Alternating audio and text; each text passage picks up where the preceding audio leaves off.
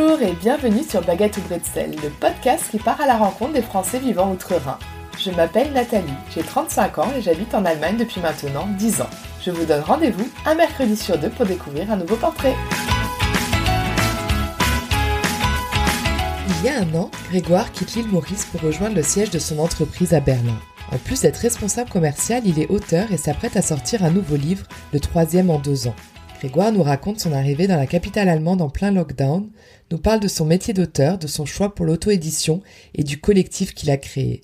Bonne écoute Bonjour Grégoire. Bonjour Nathalie, comment vas-tu? Ça va très bien et toi? Bah très bien, merci et merci de m'accueillir aujourd'hui. Eh ben avec plaisir, merci d'avoir accepté mon invitation aussi. Est-ce que tu veux bien te présenter en cinq mots? En cinq mots, d'accord. Bon, je suis Grégoire, Grégoire Laroche, j'habite en Allemagne depuis euh, un peu plus d'un an, et en cinq mots, euh, je dirais que je suis rêveur et en même temps déterminé, dans la réalité et en même temps dans la lune et euh, à l'écoute de mon environnement, des autres, et en même temps, ou peut-être même du coup, euh, susceptible. Alors ça fait cinq mots, ça fait ça fait une vingtaine de mots que j'ai condensé en cinq. On a l'impression déjà de, de te connaître un peu, c'est bien, merci. Alors est-ce que tu peux nous raconter où est-ce que tu étais avant d'arriver à Berlin il y a un an? Alors avant d'arriver à Berlin, j'ai vécu dans pas mal d'endroits. Donc moi, je suis originaire du Sud-Est, euh, des Alpes-Maritimes. J'ai étudié, euh, bah, j'ai étudié jusqu'au lycée là-bas, et ensuite, euh, après avoir, euh, on commencé, enfin avoir effectué une prépa à, à, Nice, je suis parti étudier en en école de commerce à Toulouse et après j'ai habité pendant quatre ans à Paris et après ces quatre ans je suis parti vivre pendant quatre ans et demi à l'île Maurice pour euh, en fait c'était ma femme s'était faite euh, chasser par une boîte qui montait une entité là-bas. Et euh, on avait toujours eu dans l'idée de, de, partir à, à l'île Maurice et, et donc on a sauté on a sauté le pas. Et donc la boîte dans laquelle je travaillais à l'époque bah ça me plaisait plus du tout. C'était une boîte dans la grande distribution et c'était complètement, enfin les valeurs de la de la compagnie étaient pas du tout les miennes. Euh, J'avais pas du tout la même euh, la même vision des choses, la même vision de la vie, la même vision êtres humains, euh, tout tout bêtement. Et donc euh, c'est pour ça que bah, j'ai pas eu de mal à poser ma démission et à partir à l'île Maurice. Et à l'île Maurice, j'ai retrouvé très rapidement un travail. Et je travaille d'ailleurs pour la même compagnie à Berlin en fait, euh, au fur et à mesure des choses, euh, le, ben la, la, compagnie pour laquelle j'ai postulé, euh, qui m'a recruté à l'île Maurice, a grossi et euh, donc le business a grossi également. Et euh, donc au bout de quatre ans et demi, ils m'ont proposé de partir à, au siège de la de la compagnie qui est à Berlin. Et c'est comme ça que j'ai atterri à Berlin. Et donc bon, l'île Maurice, l'île Maurice Berlin, c'est un peu le grand écart. Hein on va pas se mentir. Deux salles, deux ambiances. Ouais. Avant Maurice, bah je pense que tous les auditeurs peuvent peuvent imaginer bah, l'île Maurice. Hein, les cocotiers, la plage, euh, il est beau, il fait chaud. Euh. Berlin, euh, il y a moins de plages, il y a moins de, de beau, il y a moins de chaud, il y a moins de...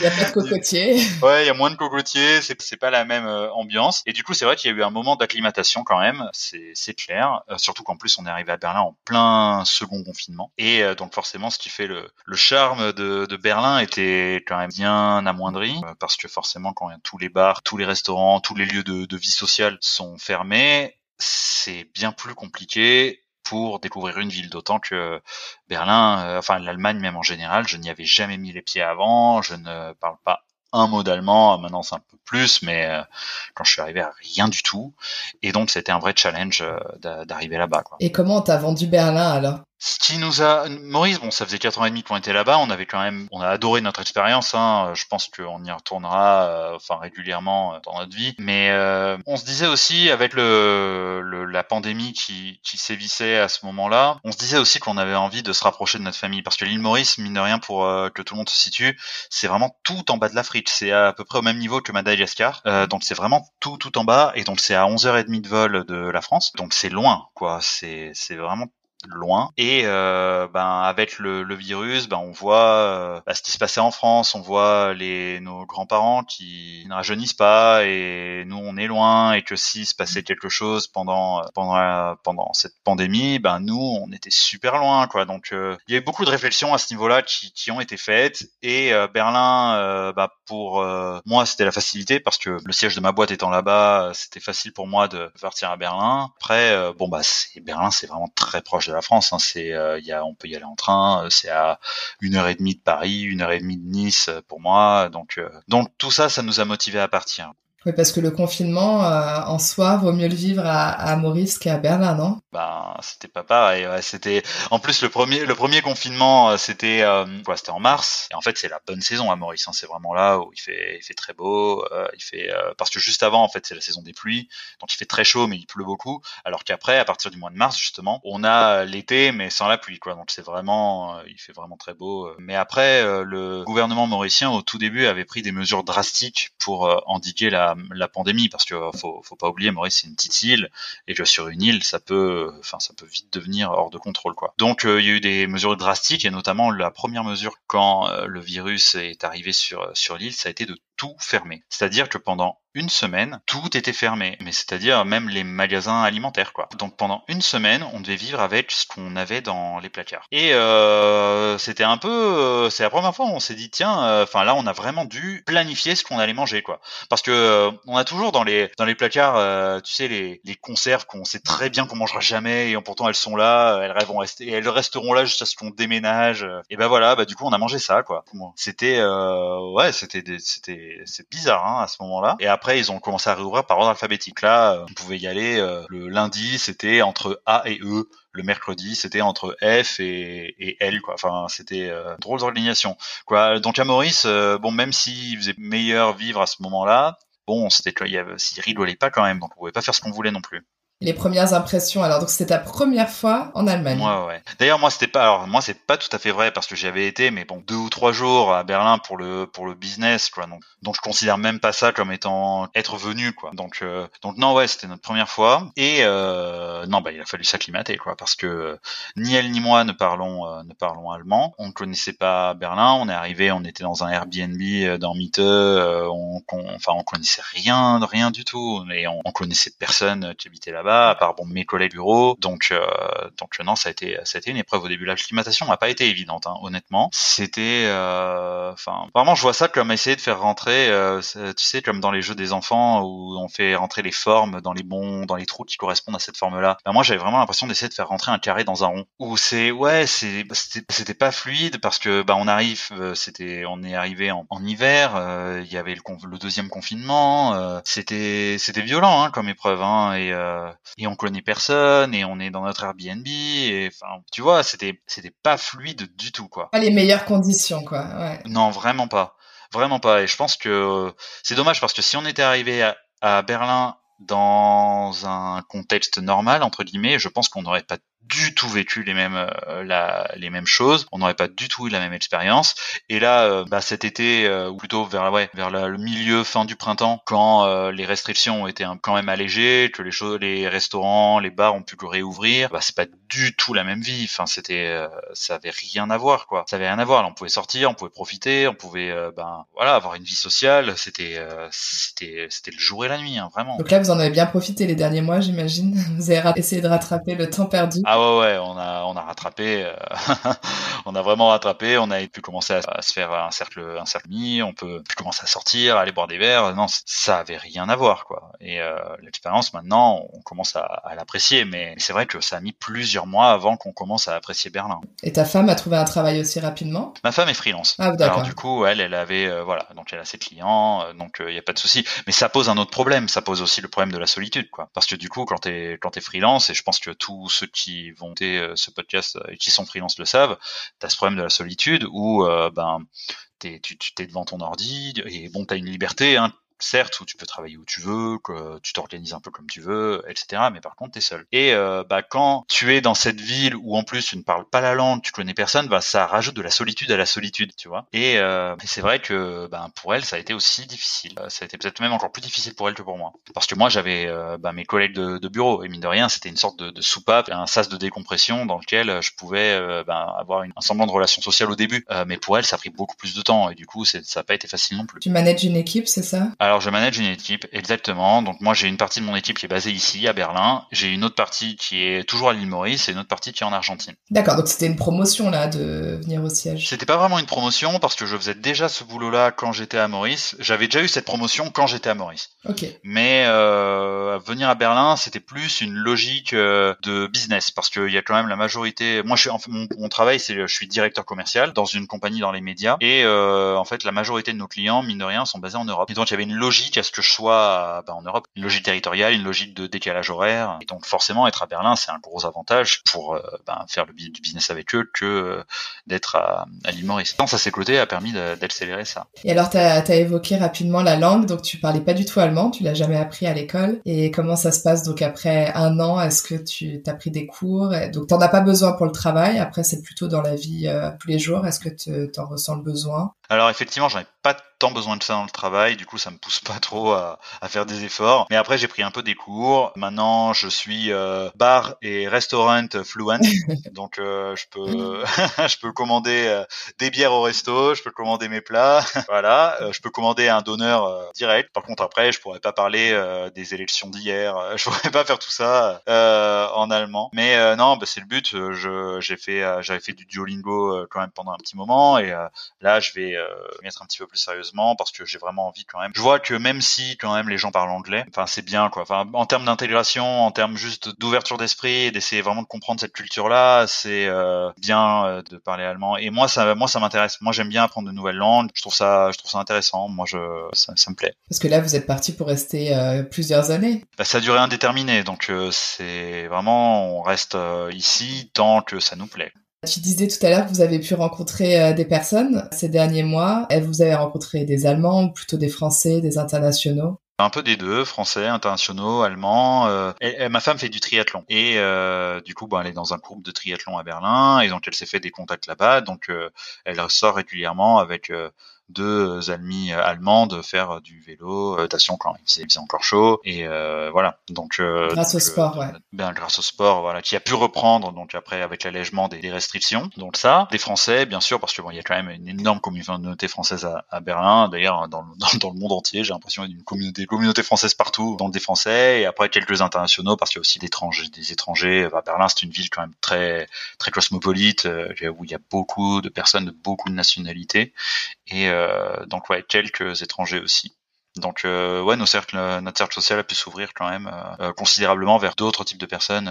et donc ça qui est cool à Berlin. Et surtout que à Berlin, il y a quand même, enfin on rencontre tout type de personnes. C'est c'est très très éclectique. Et est-ce que tu avais des préjugés avant de venir? Comment tu t'étais imaginé l'Allemagne ou les Allemands? Ah bah alors je pense que j'ai les préjugés de beaucoup de Français sur euh, sur les Allemands. Je m'imaginais euh, des personnes très euh, très obtus, focalisées sur leur idée et très têtues et qui voilà il y a une façon de faire et on fait cette façon-là. Des personnes très bah, ponctuelles forcément, très à cheval sur l'organisation, sur les règles, vraiment bah, militaires quoi. Je m'imaginais je m'imaginais les Allemands vraiment comme ça quoi. Et, et alors après je sais pas ce qu'il en est dans les autres coins parce que je pense que Berlin c'est un peu différent. Berlin c'est enfin c'est pas ça quoi. Bon, il y a quand même des choses où, on voit où ils sont quand même à cheval sur les règles, où il y a quand même euh, voilà des façons de procéder etc. Mais après Berlin il y a aussi c'est une ville qui est assez assez artistique et euh, il y a quand même une sorte d'environnement de vibe qui est euh, qui est au final aux antipodes de ça où c'est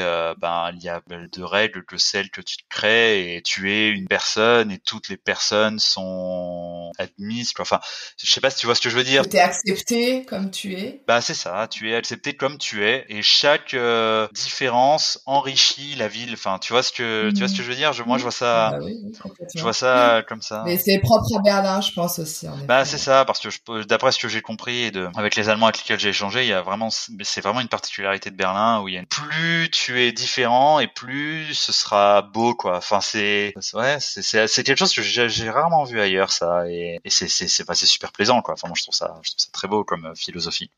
Là, on va passer à un autre sujet. C'est, euh, t'as une double casquette. C'est aussi pour ça que je t'ai euh, contacté parce que tu n'es pas seulement directeur commercial euh, venu de l'île Maurice, mais tu es aussi auteur. Tu écris des livres. Absolument. Alors, est-ce que tu veux bien euh, nous raconter euh, ce que tu fais, depuis quand, quand, quand est née cette passion? Je pense qu'on peut appeler ça une passion. Ouais, bah, tout à fait. C'est, euh, ben, c'est quelque chose pour pour te dire la vérité. J'avais jamais songé écrire un jour dans ma vie. C'était, ça m'est vraiment tombé sur le coin de la tête comme ça, un beau jour, et je me suis pris une sorte de parpaing dans, dans la face, et c'était ça. Attends, comment ça t'est venu? Parce que ça m'intrigue.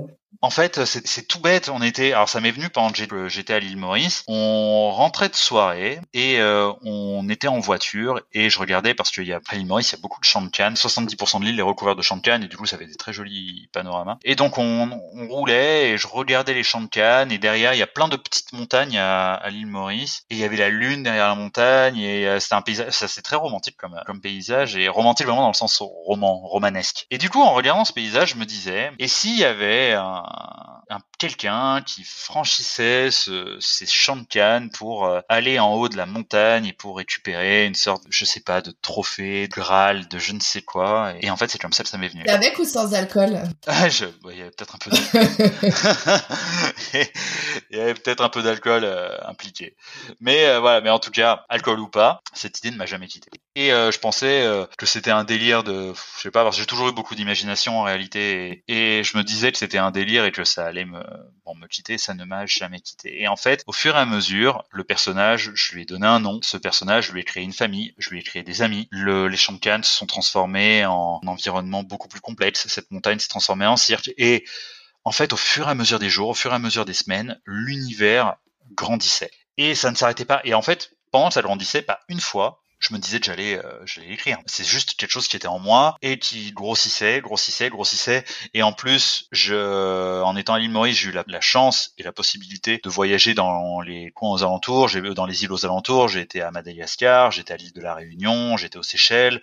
Il y avait euh, bon, des très beaux endroits. Et en fait, tous ces endroits alimentaient mon imaginaire. Et donc, plus ça allait et plus j'avais, je m'imprégnais de ces choses-là, de cet environnement créole ou tropical qui, euh, qui ont nourri toutes mes histoires et toute l'histoire des livres que j'ai fini par écrire. Et en fait, euh, ça a duré pendant un an et demi. Et à un moment donné, euh, l'univers a été tellement vaste, tellement riche que il y a eu cette petite question de, de l'écriture, mais je, je refoulais ça dès que je pouvais parce que j'ai eu, comme je pense peut-être beaucoup de gens, j'ai eu ce qu'on appelle le, le syndrome de l'imposteur. Et c'était vraiment, enfin c'était vraiment de, plein fouet quoi. Quand je refoulais cette question de ou alors cette euh, cette suggestion de décrire tout ce que j'avais imaginé parce que j'étais pas légitime de le faire, parce que euh, j'étais pas bon, parce que je n'y arriverais pas, je n'arriverais jamais à terminer un livre, parce que mon histoire était, était bête, parce que, enfin, toutes les bonnes raisons, ou toutes plutôt les, toutes les mauvaises raisons de pas le faire. Et donc à cause de ça, pendant un an et demi, j'ai pas, je gardais ça dans ma tête parce que c'était mon inconfort, c'était une sorte de bulle que, que je me créais où de toute façon personne me jugerait. C'était en moi, je le disais à personne, je l'ai jamais dit à qui que ce soit. Je voulais te demander justement si t'avais partagé. Non, et même avec ma femme, j'ai mis, euh, j'ai dû mettre, bah j'ai mis un, un an et demi juste avant de commencer à l'écrire que quand je m'étais déjà un peu dépatouillé de ça pour l'avouer parce qu'en fait c'était inavouable. Le fait de, de vouloir écrire un livre c'était inavouable. C'était j'en avais honte j'en avais honte. Et franchement avoir honte d'écrire un bouquin c'est quand même enfin on peut avoir honte d'autres choses quoi. Mais euh, quand maintenant que je rationalise avec du recul mais peut-être que des gens qui nous écoutent on, sont dans ce cas-là. Et euh, mais voilà j'avais honte j'avais honte du quand dira-t-on j'avais honte d'avoir le, le comment l'orgueil et même l'orgueil de, de penser ça genre qui je suis pour le faire tu vois me ça m'a beaucoup bloqué. Et euh, un jour, pendant que je travaillais, je, réfléchissais à cette histoire et je me disais, tiens, combien de mots ça fait une page? Parce que, euh, en fait, faut savoir, dans le milieu de l'édition, maison d'édition, on parle beaucoup en nombre de mots ou en nombre de caractères. Euh, donc, quand on soumet un manuscrit à une maison d'édition, on dit que le manuscrit doit faire tant de mots ou tant de caractères. Et du coup, je, j'avais lu ça euh, pour euh, les maisons d'édition et je m'étais bon jamais trop posé euh, la question mais du coup je me suis dit tiens combien de ouais de mots peuvent être mis dans une page? Et donc je me suis dit bon allez je vais juste tester on va voir. Et donc j'ai écrit une page. Mais cette page fallait que je la termine donc j'ai écrit une deuxième page. Mais la deuxième page c'était pas assez. J'ai écrit une troisième page puis une quatrième page puis une cinquième page. Et en fait, j'ai écrit un chapitre comme ça euh, pendant un après-midi au bureau. Quoi. Et euh, c'était c'était lancé quoi. Là, je me suis dit ben non, j'ai envie de continuer, j'ai envie de finir, j'ai envie de voir où je vais aller. Et euh, c'est comme ça que j'ai pu me sortir de mon de mon syndrome de l'imposteur en me lançant, en en me disant je vais juste faire ça pour tester, je vais rien faire. Et en fait, au final, on prend le goût. Et et j'ai continué à écrire. Alors, je l'ai plus fait au travail, hein, parce que là, je préfère le dire au cas où j'ai au cas où j'ai des collègues qui m'écoutent. Mais ça a été la seule fois où je l'ai où je l'ai fait et après, j'ai mis en place une organisation euh, bah, que je détaille sur mon blog euh, d'ailleurs. Qui est très clair, qui est très bien. Ah, merci. Et euh, pour justement pouvoir allier un, le travail et le, la, le travail passion parce que moi écrire un bouquin c'est un, un vrai travail hein. et donc en fait une fois que je m'y suis mis j'ai mis six mois à écrire où je me levais tous les matins plus tôt je couchais tous les soirs euh, plus tard. Euh, j'avais une organisation le week-end les jours fériés etc vraiment je dédiais mon temps à ça. Et donc en, en six mois j'ai fini par écrire euh, un livre. Et j'étais trop fier. Enfin j'étais super fier de moi. J'en ai parlé j'ai mis mis un peu de temps avant d'en parler quand même parce que je dis que j'étais fier de moi maintenant je fanfaronne un petit peu mais je fanfaronnais moins euh, au moment où j'avais terminé parce que j'avais toujours quand même ce petit syndrome qui était là en disant non non non c'est nul euh, et d'ailleurs quelles ont été les premières réactions? Ah bah les gens, enfin les réactions étaient super positives. Tout le monde était euh, parce que comme je l'ai fait dans mon coin et que je l'ai jamais dit à personne, ouais, ça. je suis arrivé avec ma famille, je dis ah au fait j'ai écrit un livre. Ils m'ont dit quoi?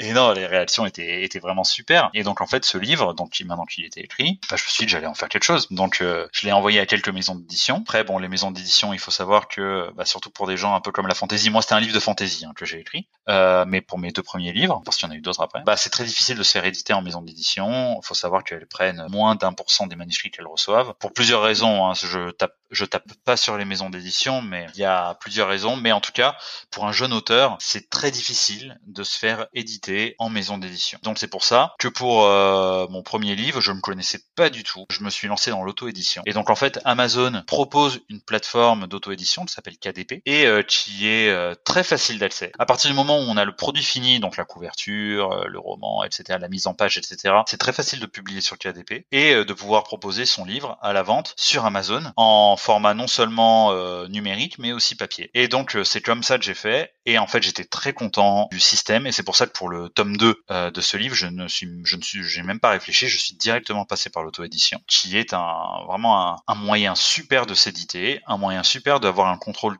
total sur son livre, sur sa communication, sur euh, son histoire, et euh, qui euh, m'a donné beaucoup de satisfaction. Et ça a des défis parce que ça donne ça, il faut y consacrer beaucoup de temps parce qu'une fois que le livre est publié, ben il faut communiquer soi-même, il faut contacter des chroniqueurs soi-même, il faut vraiment s'assurer de la promotion, de l'approvisionnement, tenir ses comptes, etc. L'auto-édition a une démarche entrepreneuriale que j'adore, qui est qui est super. C'est beaucoup de temps, mais moi c'est vraiment que du bonheur quoi. Et j'aime beaucoup ça. Pour le troisième livre qui va être publié euh, dans courant octobre, là je change un peu de style. Là c'est un thriller, un thriller euh, polar. Et euh, là je vais envoyer, je pense, à quelques maisons d'édition quand même, comme c'est un style qui est complètement différent. Mais de toute façon je vais l'auto-éditer. Donc je vais faire, je vais faire les deux. Je vais l'auto-éditer en premier et je vais l'envoyer à quelques maisons d'édition pour voir si elles sont intéressées. Mais voilà, mais il sera auto-édité dans tous les cas. Mais tu t'es fait accompagner pour la mise en page, pour la couverture? Pas pour la mise en page, mais pour la couverture. Oui, la couverture c'est ma petite sœur qui l'a fait. Ah, quelle dessine parce que euh, elle est euh, graphiste. Ah, ok. Voilà, et donc du coup, c'est elle qui a fait euh, la couverture des deux premiers, des deux tomes, et du prochain livre aussi d'ailleurs. Donc les trois livres que j'ai que j'ai fait, c'est c'est elle qui a fait les. Et qu'est-ce que tu dois payer de ta poche alors pour l'auto-édition? Est-ce que tu dois payer le système d'Amazon? Non, c'est tout est gratuit. Non, tout est gratuit. Euh, ce qu'il faut payer, c'est que en amont, si euh, ben moi j'ai de la chance d'avoir une euh, sœur graphiste, mais pour ceux qui n'ont pas cette chance-là, bah faut payer le graphiste pour faire la couverture. Encore que Amazon propose un moyen de faire une couverture, mais c'est pour débutants. Si on veut quelque chose de beaucoup plus chiadé, de plus, on va dire pro, bon bah graphiste c'est un métier hein, euh, donc il euh, y a des gens qui sont vraiment spécialisés pour faire des belles belles choses. Donc euh, bon faut payer le graphiste la correction d'orthographie potentiellement la mise en page il y a des gens qui, qui peuvent faire ça aussi. Pour la correction t'as fait quoi?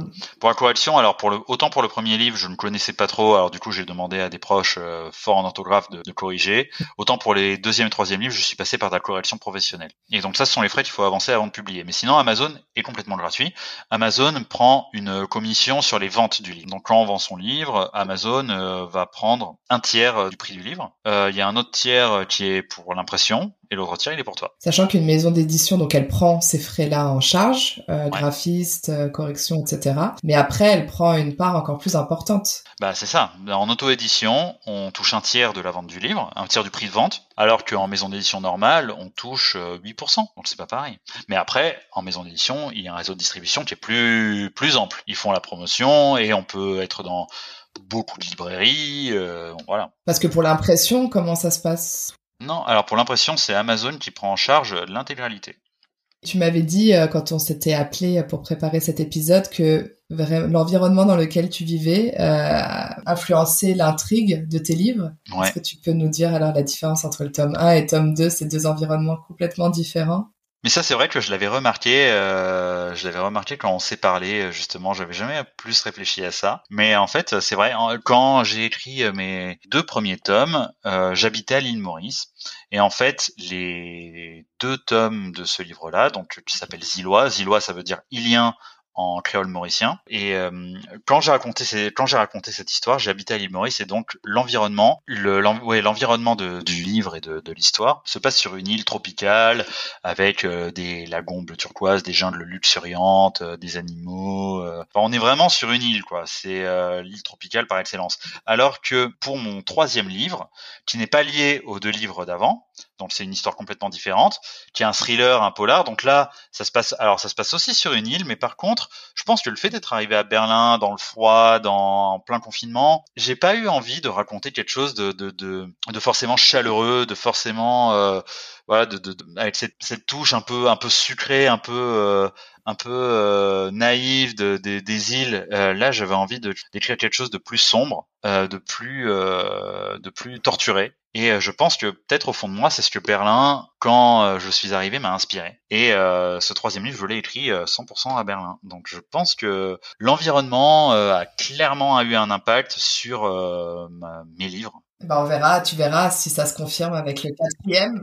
on verra la suite, ouais, on verra si euh, ouais à Berlin je continue à écrire euh, des romans comme ça, euh, si je déménage ailleurs dans un autre coin d'Allemagne ou n'importe où dans le monde, bah j'écris carrément autre chose, on verra. Donc tu arrives à, à, concilier les deux. Voilà, j'imagine que tu dois aussi faire des sacrifices aussi, non? Euh, Ben c'est ouais, ça prend beaucoup de temps d'écrire un livre, bah forcément, il faut s'allouer des plages horaires où on ne fait que ça. Et il faut être rigoureux. À la rigueur, c'est primordial. La rigueur, c'est primordial. Il faut vraiment avoir, euh, faut vraiment se dire que pendant de telle heure à telle heure, on va travailler, on va rien faire d'autre. Et euh, faut pas aller sur euh, les réseaux sociaux, faut pas être dérangé par euh, un tel une tel. voilà. C'est une rigueur qu'il faut vraiment s'imposer, et ça, c'est vraiment pas facile parce que ben le quotidien est fait de, de, de perturbations, quoi. On est perturbé sans arrêt par plein de choses et en fait, il faut réussir à trouver des moments où on ne va faire que ça. Et on va être en face de sa, copie, en face de son ordinateur, et se focaliser sur l'écriture. Et euh, ça, euh, maintenant, j'arrive à faire abstraction quand même. Maintenant, je mets mon portable dans une autre pièce et je me focalise sur euh, sur mon ordinateur et sur bah, sur avancer sur le roman. Je me fixe des objectifs par jour de, de travail d'écriture et en faisant ça, j'y arrive bien. Mais la rigueur, c'est clé. C'est très important d'être rigoureux quand on écrit. C'est vrai qu'il y a la dimension artistique où on peut s'imaginer. Bon. Oui, quand t'es inspiré, quand t'as des idées. Euh. C'est ça, quand il y a une sorte d'inspiration et du coup on écrit au moment où on est inspiré. Sinon, on se laisse un peu vivre, voilà. Mais en fait, c'est pas du tout comme ça. En fait, l'écriture, je pense que c'est un muscle et que ce muscle, il faut le travailler et que c'est avec de la rigueur. C'est comme les sportifs. C'est avec un entraînement régulier, avec de la rigueur qu'on arrive à, à performer et à s'améliorer. Et je pense que l'écriture, c'est exactement pareil. donne aussi des conseils sur euh, ton blog? Oui, sur mon blog, euh, sur mon blog, j'ai en fait essayé de parler un peu de mon expérience parce que moi j'étais novice en, en écriture, en littérature et euh, je cherchais, j'ai beaucoup cherché sur internet des façons de faire. Comment est-ce qu'on écrivait un bouquin? Parce que c'est pas forcément évident d'écrire un livre. C'est il y a des choses à faire, des choses à imaginer et et donc je cherchais beaucoup d'informations sur ça. Et en fait, sur mon blog, j'ai retranscrit certaines choses, les questions que je me posais et les réponses que j'ai apportées avec l'expérience. Et donc c'est comme ça, par exemple, pour écrire un livre, la création de personnages, les outils que j'utilise, bah, comment est-ce qu'on crée un personnage, comment est-ce qu'on crée un décor, comment est-ce qu'on crée une intrigue, comment est-ce qu'on communique sur la sortie de son livre, comment est-ce qu'on organise une séance de dédicace? Enfin, il y a toutes ces choses-là pour lesquelles j'avais eu du mal à trouver des, des réponses et que j'essaie de, de, condenser sur mon blog. parce qu'on peut être bon en écriture, mais après, en effet, il y a tout le côté euh, promotion communication. Bon, toi, j'imagine aussi comme tu as une casquette de commercial, c'est peut-être euh, ça t'a peut-être facilité les choses. Hein Après, euh, les réseaux sociaux, c'est pas donné à tout le monde. Hein. C'est il y a des personnes pour lesquelles c'est très facile d'utiliser Instagram, euh, Twitter, etc., etc. Euh, pour moi, c'était pas nécessairement facile. J'étais pas trop sur les réseaux sociaux avant. Maintenant, j'y suis beaucoup plus grâce à, la publication de mes livres. Et du coup, euh, bon, faut faut faut s'y mettre quoi. Et euh, tout est en apprentissage. et quand on veut, on peut, franchement. Donc, j'ai, je voulais vraiment faire quelque chose de mes livres. J'avais envie, voilà, j'étais, j'avais réussi à faire, à surmonter ce, ce syndrome de l'imposteur. Et maintenant, j'avais, je, je voulais être, les, être lu. Je voulais que l'on sache que j'avais écrit des livres, que j'y avais réussi et que si j'avais réussi, d'autres pouvaient très bien réussir aussi et que ce n'était pas parce que euh, on venait pas d'un milieu littéraire, ce n'était pas parce que on avait eu toujours pour ambition d'écrire un livre, d'être à la Pléiade, de je ne sais quoi. Aujourd'hui, on a des outils qui permettent de publier des livres alors que on n'a pas forcément fait un parcours pour. Aujourd'hui, c'est possible, on peut s'auto-éditer, on peut faire, euh, on peut faire des choses et euh, c'est ça aussi que je veux, que, enfin que, que je veux, que je veux transmettre sur mon blog et peut-être même aujourd'hui sur sur ce podcast, c'est que quand on a envie d'écrire, ben écrivons quoi. Écrivons, c'était pas ça, c'est pas euh, le fait de pas être publié en maison d'édition qui doit qui doit nous arrêter. Il y a il y a beaucoup d'outils à notre disposition aujourd'hui et il faut qu'on les utilise parce que ça permet de créer de belles histoires et euh, ben, de réaliser des, des passions qu'on peut-être qu'on pensait peut-être pas avoir, mais qui étaient toujours là et euh, bah, qui ne demande juste qu'à être extériorisé. Et est-ce que tu as essayé de te faire connaître auprès des Français à Berlin ou en Allemagne? Parce que ton public est francophone forcément, donc euh, plus en France. Eh bien c'est un projet, mais alors faut dire euh, que c'était un peu compliqué avec le confinement, mais euh, c'est un projet, ouais, bien sûr. Bien sûr, j'ai vu qu'il y avait beaucoup de, de rassemblements. Bon, comme je disais euh, en introduction, il y a beaucoup de Français en, à Berlin, et donc bah, j'en parle déjà à tous les Français que, que je côtoie qui vivent ici. Mais après, il y a des euh, il y a des librairies francophones à Berlin, il y a beaucoup de choses comme ça euh, qui, qui existent et euh, là c'est en projet. Tu as créé une association pendant le confinement. Tout à fait. Euh, les auteurs masqués, est-ce que tu veux nous en parler? C'est une belle initiative. Oui, tout à fait. J'ai créé un collectif d'auteurs euh, donc s'appelle le collectif des auteurs masqués. Et euh, en fait, ce collectif a été créé pendant le premier confinement parce que ça a été créé au moment, euh, bah, tu te rappelles les moments où on applaudissait sur les balcons les personnels soignants, euh, où il y avait beaucoup d'initiatives qui étaient en train de naître pour soutenir les perso le, personnel soignant dans, dans, nos hôpitaux. Et en fait, euh, en voyant ça, je me suis dit que j'avais envie aussi d'apporter ma pierre à l'édifice et euh, qu'il y avait des choses qu'on pouvait faire, des choses qui pouvaient allier ma passion de l'écriture au bien commun. Donc en fait, par les réseaux sociaux, par divers moyens, j'ai réuni une quarantaine d'auteurs, tous comme moi, hein, qui à la base ne faisaient pas ça, euh, donc des auteurs plus ou moins amateurs, mais qui avaient tous la passion de l'écriture, et ben je les ai réunis pour créer un recueil de nouvelles. Donc c'était le premier recueil qui s'appelait Histoire de confiner, qui avait euh, donc un recueil de nouvelles qui avait pour thème le confinement. Donc sans être pour autant, c'est que des nouvelles, euh, voilà, des nouvelles qui ne devaient pas être anxiogènes, des nouvelles qui devaient être vraiment sur le confinement, mais comment est-ce qu'on peut s'évader pendant le confinement, enfin une touche positive, quoi. Voilà, quelque chose de très positif. Et euh, donc, euh, on a publié ça aussi en auto-édition. Et en fait, l'intégralité des fonds de ce recueil de nouvelles a été, euh, a été reversée à l'association Protège ton soignant, qui était une euh, initiative qui s'était montée juste dans le cadre du premier confinement et qui récoltait des fonds pour acheter du matériel au personnel des hôpitaux. Cette association a fermé parce que c'était un one-shot sur euh, le premier confinement. Et donc maintenant, tous les fonds que nous récoltons pour la vente de ce recueil-là sont reversés à la fondation de l'APHP, Assistance publique hôpitaux de Paris. Et donc c'est vendu sur Amazon. Et euh, ben depuis, cette association bah, elle a grandi. Et euh, donc l'aventure était tellement belle qu'on voulait pas s'arrêter en si bon chemin. Et donc d'autres auteurs nous ont rejoints et donc on a publié sur d'autres projets. Donc on en a publié un qui s'appelle Histoire de tolérance, dont l'intégralité des fonds ont été reversés à l'assaut Hugo, qui se bat contre le harcèlement scolaire un troisième euh, qui s'appelle Histoire de femmes, dont euh, les fonds ont été reversés à la Fondation des femmes, euh, qui se bat contre la précarité féminine et les violences faites aux femmes. Et le quatrième recueil que nous avons publié il n'y a pas très longtemps s'appelle Histoire non essentielle. Et ce recueil, enfin tout l'argent que nous récoltons par les ventes de ce recueil est reversé à l'association Itinéraire Singulier euh, qui promeut les initiatives culturelles euh, en région Bourgogne. Et voilà, donc c'est quatre recueils que nous avons publiés depuis ben, avril 2020 et nous allons bientôt en préparer un cinquième. Waouh, c'est du boulot, hein? C'est du boulot tout ça, hein ça fait plusieurs casquettes, mais bon, c'est que du bonheur, franchement, j'adore quoi. J'adore. Tu dors un peu? Ouais. ouais, ça m'arrive. Mais euh, non, non, mais en fait, je pense qu'avec de la rigueur et une bonne organisation, franchement, ça rentre. Et euh, moi, pouvoir allier euh, ben, mon boulot plus mon mes projets d'entrepreneur littéraire, que ce soit pour la publication de mes livres ou dans le côté associatif avec les, le collectif des auteurs masqués, enfin, j'adore. Enfin, c'est trop bien. Moi, je trouve, je trouve que ce sont des belles initiatives, des choses dans lesquelles je crois et pour lesquelles j'ai envie de m'investir.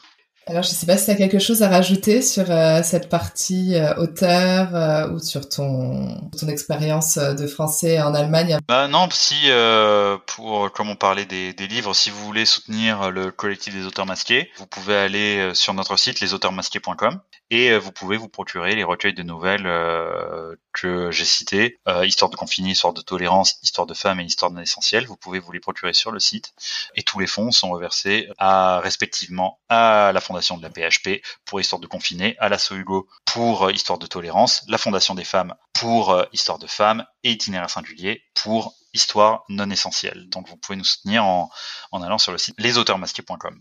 Et puisqu'on est dans l'instant promotion, euh, où est-ce qu'on peut trouver tes livres? Ah bah mes livres à moi, bah, ils sont disponibles. Vous pouvez les trouver sur mon blog euh, ou sur Amazon en tapant Grégoire. Donc j'ai publié pour l'instant deux livres. Le troisième va bientôt arriver. Les deux livres que j'ai publiés s'appellent Zilois donc c'est les deux premiers tomes d'une saga et vous pouvez euh, les trouver sur Amazon. Zilois le tome 1 s'appelle Les Trois Rites et le tome 2 s'appelle Le Piège du Fourmilléon. Voilà, ce sont des romans de fantasy où le premier roman se passe sur une île dans laquelle le protecteur de l'île meurt dans d'étranges circonstances et comme il n'a pas laissé d'héritier, il y a une compétition qui s'appelle Les Trois Rites qui est lancée pour le remplacer et le seul le gagnant ou plutôt le survivant de ces trois euh, rites deviendra le prochain protecteur, le prochain Zillois, donc qui est le nom de la saga. Z-I-L-W-A.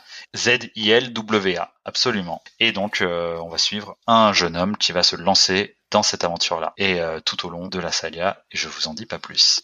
Alors, est-ce que tu peux nous dire, après un an seulement, si je peux dire seulement, passé en Allemagne, est-ce qu'il y a quelque chose quand même qui te surprend? Alors moi, il y a un truc que j'adore faire, depuis que je suis arrivé à Berlin. Et ça, c'est un truc que je pense que ça doit être partout en Allemagne pareil. C'est de traverser la route quand le feu est encore rouge et regarder les gens vous regardez. Et là, c'est génial parce que on voit toujours les, les Allemands qui te fixent et qui, et qui genre limite lèvent les yeux. C'est leur, oh, c'est français. Et franchement, il peut ne pas y avoir la moindre voiture, mais à, des, à des kilomètres, si le feu est rouge, ils ne traverseront pas. Alors que nous, en bon français, il n'y a pas de voiture, tu vas à rouge, vert, on s'en fout. Ouais, ça, je pense qu'on s'y fera jamais, les Français. Mais ils ne font pas que regarder. Tu t'es jamais pris de remarques en un an? Ah non, j'ai, ah, moi, j'ai pas eu de remarques, mais j'ai eu beaucoup de, des yeux au ciel. Genre, Ah oui. Non, bon, t'inquiète pas, les remarques arriveront bientôt. Euh. j'ai pas encore eu les remarques, juste eu les, les regards un peu méprisants. Euh. Et hum, une anecdote, est-ce que tu as une anecdote à nous raconter? Au début euh, de notre installation, j'ai découvert, en fait, bon, on était au supermarché et, on s'achète euh, des œufs, voilà, tout simplement. Et en fait, j'ai découvert qu'en Allemagne, tu peux acheter des œufs durs. Colorés. Colorés, exactement. et donc, quelle ne fut pas notre surprise en rentrant à la maison, en ouvrant la boîte d'œufs et découvrant un œuf jaune, bleu, vert, rose, rouge. Et on se dit, mais qu'est-ce que c'est que ce truc? Et les œufs, on les secoue et on sent rien parce qu'en fait ils étaient durs. Et en fait ils vendent des boîtes de durs. Et ça euh, on se dit mais en plus au rayon sec enfin en plus nous enfin, on s'imagine que des œufs durs tu peux trouver ça peut-être au rayon frais à, la rigueur. Mais là non c'est à les boîtes d'œufs comme tu peux trouver au magasin et des boîtes d'œufs durs de toutes les couleurs. Et ça on était euh, on est du coup on s'est ramassé nos, nos six œufs durs euh. ouais moi j'ai découvert ça super tard. Ça fait dix ans que j'habite en Allemagne. J'ai découvert ça je sais pas il y a peut-être deux trois ans enfin jusqu'à que ma fille me dise ah mais on peut acheter ces œufs là parce qu'ils étaient jolis donc. Ah oui. et puis c'est là que j'ai appris que c'était des œufs durs. C'est vrai que c'est une particularité allemande. On n'a jamais vu ça en France quoi et alors, est-ce que, euh, bon, je pense connaître la réponse, mais bon, je la pose quand même. Euh, tu te sens où tu es plus baguette ou bretzel? Alors, comme j'ai mangé déjà un bretzel ce midi, je vais alterner les plaisirs et je vais dire baguette. Et après, faut pas se mentir, une bonne baguette, ça reste quand même bien meilleur qu'un bon bretzel, non? Eh ben, merci beaucoup pour ce partage, Grégoire. On va suivre tes aventures. Bah, merci à toi, Nathalie, pour euh, cet échange. C'était super.